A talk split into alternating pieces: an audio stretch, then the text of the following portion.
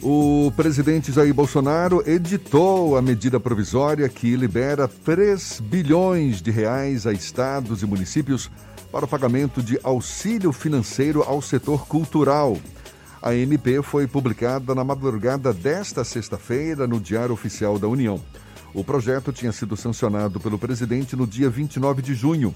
A lei ficou conhecida como Lei Aldir Blanc, em homenagem ao compositor e escritor que morreu em maio, vítima do coronavírus. Segundo o projeto, de autoria da deputada Benedita da Silva, que é do PT pelo Rio de Janeiro, o objetivo é ajudar profissionais da área e os espaços que organizam manifestações artísticas que, em razão da pandemia do novo coronavírus, foram obrigados a suspender as atividades. A gente fala mais sobre o assunto com o artista plástico e editor da editora Caramurê, Fernando Oberlander, mais uma vez nosso convidado aqui no Issa Bahia. Seja bem-vindo. Bom dia, Oberlander. Bom dia, Jefferson. Bom dia a todos os ouvintes. É um prazer estar com você mais uma vez. É, esse programa, eu acho que ele tem um, um alcance grande, as pessoas ouvem, e você sempre ministrando ele com toda, toda a genialidade, todo o seu talento. Muito obrigado. Deixa, e deixa eu também te fazer um elogio aqui, porque você está bombando aí pelo A Tarde Conecta, lives cada vez mais brilhantes, parabéns, muito legal. A live que você comandou no dia 2 de julho com Jackson Costa, eh, Alexandre Leão, o Carlinhos Brown, foi muito legal, parabéns, você está arrebentando, bombando aí com essas lives, viu, Fernando? Obrigado, amigo, obrigado, obrigado. E deixa eu te perguntar, qual a tua opinião? O que, que você tem ouvido dos artistas sobre essa medida provisória que foi, inclusive, editada né, na, na, madrugada agora dessa sexta-feira, que tem o objetivo de ajudar os artistas em geral, os espaços culturais. Demorou para chegar ou chegou em boa hora, Fernando? Não, demorou para chegar, claro que demorou para chegar, porque a situação dos artistas, do, do mercado cultural como um todo, né? é muito grave, tanto dos artistas quanto dos pontos culturais, dos pontos de leitura, todos eles vivem do, do, do, muito do contato, né? Todo mundo vive do contato. Né? Eu, e a gente tem, e, e eu acho que o, mercado está sofrendo muito, então a medida provisória ela, ela é, é, é fundamental para a subsistência de, um, de, uma classe que, agora é importante falar que essa classe já vinha sofrendo. Né? Eu, eu tenho certeza que em, com, com a classe artística como um todo, o mercado de arte, ele tem uma vantagem em si só, porque todos são criativos e conseguem se superar, mas tem que ter o básico. Essa lei, ela pode auxiliar muito nisso, nesse momento emergencial. Agora, a gente sofre muito, como todas as, as, as, as áreas ligadas à vida, estão sofrendo nesse governo. Uma coisa absurda. Você vê que temos uma pandemia, não temos um ministro da, da, da, da, da saúde, não temos um ministro da educação, temos a cultura que sempre foi relegada desde o início, né? a primeira coisa foi atingir a cultura, e tudo isso é vida. A própria economia, tem a declaração do ministro da Economia dizendo que vamos investir mais nos, no, no, nas empresas grandes nas empresas pequenas. Que economia a gente não pode raciocinar como ciência exata. Economia é ciência humana, ela reflete o comportamento. Nós estamos vendo isso agora acontecer. Então, eu, eu acho que o setor cultural sofre muito e, e, e essa ajuda é super bem-vinda. Foi uma iniciativa fantástica da Benedita, com o apoio da Jandira Fegali, que que foi a relatora do projeto, conseguiu fazer uma coalizão dentro da Câmara para poder votar isso. O Senado votou imediatamente e foi agora liberado. Precisamos trabalhar isso dentro dos estados e municípios para que esses recursos cheguem para que a, a, o fomento cultural continue, seja toda a cadeia da, da cultura seja beneficiada para que ela continue sobrevivendo até um limite. Agora, a gente tem que pensar muito no que foi antes, ou seja, como era antes, as dificuldades que esse setor tinha antes e o que vamos ter depois. Né? Como é que vamos enfrentar depois disso? Será que seremos iguais? É.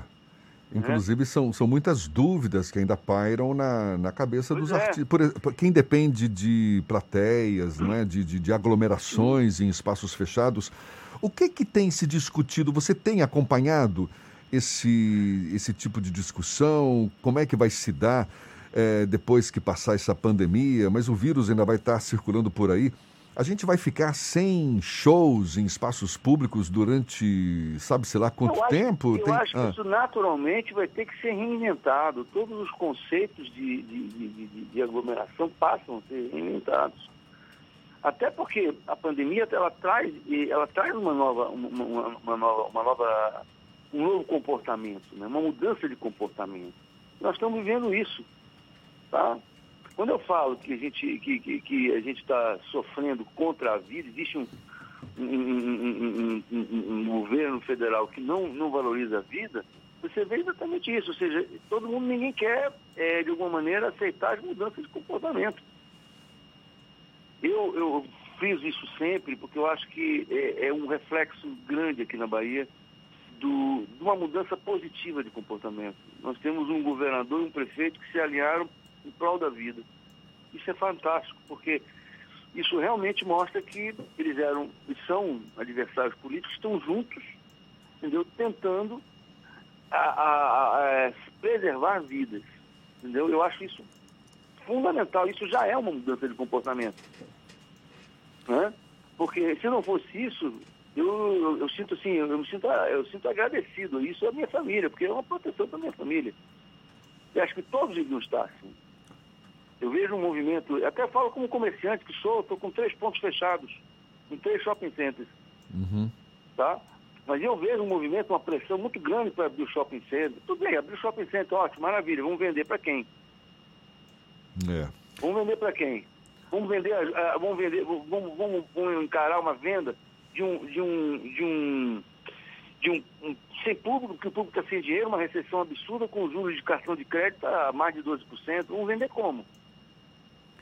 Ô Belanda, o projeto da lei Aldir Blanc, ele prevê que o benefício para a área de cultura não necessariamente seja controlado pelo governo federal, como acontece com o auxílio emergencial. Ele transfere um pouco, compartilha essa responsabilidade com governos estaduais. Você acha que aqui na Bahia a gente tem a preparação para lidar com esse processo de distribuição dos recursos para a área cultural? Olha, Fernando, isso tem uma lógica. Tá? Porque, é, na verdade, a lógica é o seguinte: não tem como o governo federal é, é, é distribuir bem é, esse recurso, porque é, ele não conhece as características regionais. Cada, cada cada Brasil, né, que nós somos vários Brasis, né, tem em relação à cultura. Então, você não, não pode achar que o, o governo federal, para distribuir uma lei emergencial, que é bem, é, é bem importante que a gente lembre isso, essa é uma lei emergencial. Então, é importante que a gente entenda que eh, ela tem uma função não só eh, meritória, mas também de cobrir uma, um, uma, uma, uma situação crítica que está sendo vivida. Então, quem pode mais julgar isso é Estado e município.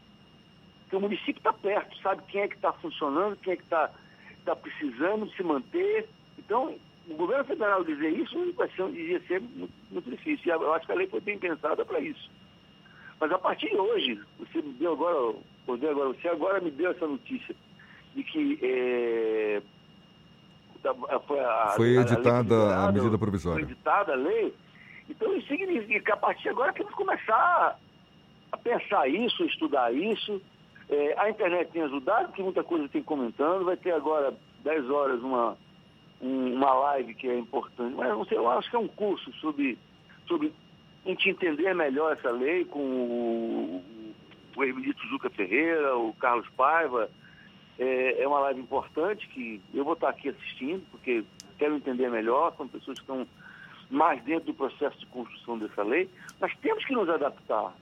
Esse momento que nós estamos vivendo é um momento de eterna adaptação, é isso que as pessoas não estão entendendo. As pessoas estão lidando com essa crise como se fosse assim, ó, vai acabar e vai tudo voltar ao normal. Não vai não. Nós temos que repensar, temos que nos reinventar. E nos, nos reinventando, tem que ter sacrifício. Todo mundo vai perder com a crise. E é isso que as pessoas não estão entendendo. E a gente torce, e eu luto, pelo menos dentro da minha, da minha conduta, do meu, no, meu negócio cultural, eu luto para que quem tem menos perca menos. E eu acho que esse que é o raciocínio que tem que, tem que ser mantido na, na, na, na cadeia é, econômica do Brasil como um todo. Porque se quem menos perder mais, futuramente quem tem mais vai perder tudo. Fernando, qual a tua avaliação especificamente em relação à política cultural do governo? A gente vê aí, não é? Extinto Ministério da Cultura, foi rebaixado à condição de secretaria especial, teve aquele troca-troca de lideranças que acabaram deixando legado nenhum de políticas efetivas. Fique à vontade. É, eu, costumo, eu, costumo, dizer que o, o, o, último, o último ministro da cultura que nós tivemos foi o Juca Ferreira. E por quê? Vou dizer, isso não tem nada de partidário, não. É porque posso até discordar de algumas ações que foram feitas, como se ninguém é unânime, né? É, mas você tem que entender o seguinte, a gestão Gil e Juca implantou uma política cultural no Brasil que nunca tinha existido. Que é uma política cultural? Não é só uma política de patrocínio. É uma política, uma política de entender como a cultura funciona num país continental como o nosso. Então, a, a, a, é claro, é visível que essa política cultural ela, ela, ela, ela reforça valores democráticos, é, reforça valores que a, cultura não é só a cultura, vamos dizer assim, essa cultura ocidental. Ele vai, ele vai fazer trabalhos com, com, com as manifestações é, culturais menos favorecidas na época, entendeu? E vai começar, começa, começa um processo de política cultural. Não é só dizer assim, oh, não, tem, tem lei para isso, lei para financiar teatro, não, não é só isso que é política cultural. Tem todo um, um parâmetro diante de um país continental. E isso o, o Gil e o Juca começaram a fazer. Entendeu? Só que esse processo não, não acontece em oito anos. Em, em, é um processo muito grande. Somos 500 anos, mais de 500 anos de história sem, sem avaliar paradigmas é, é, é, que influenciam, paradigmas de, que influenciam a gente até hoje. Então, é, eu acho que é lamentável o que a gente sofre hoje. Né? Principalmente por isso, porque neste governo federal a gente deixa bem claro, acho que é, ele deixa muito claro isso. Não temos interesse com a vida e a cultura é a primeira coisa que eles cortam. É, é lamentável. Fernando, sempre muito bom falar com você. Seja sempre bem-vindo aqui conosco. Muito obrigado viu? Fernando Oberlander, que é artista plástico, está à frente aí da editora Caramurê, editora que merece também os nossos aplausos, responsável por publicações obrigado, muito belíssimas, muito importantes do mercado editorial. A gente agradece mais uma vez. Bom dia para você, Fernando. Eu te agradeço, o, o Jefferson. Agradeço você também, a Fernando e Xará. E eu espero muito que a gente pense, todos nós estamos envolvidos nesse momento de crise, pensando que existem saídas. Existem saídas para tudo. Eu, no momento nenhum, acho que o, o, meio cultural, é, a cultura vai acabar. Não vai acabar, não. Mas a gente vai enfrentar essa, a gente vai, vai, vai, vai superar essa situação e temos que repensar que o, o, mundo vai melhorar e a gente tem que se transformar. Isso recebe ou seja, espera, tem um certo sacrifício de todas as partes.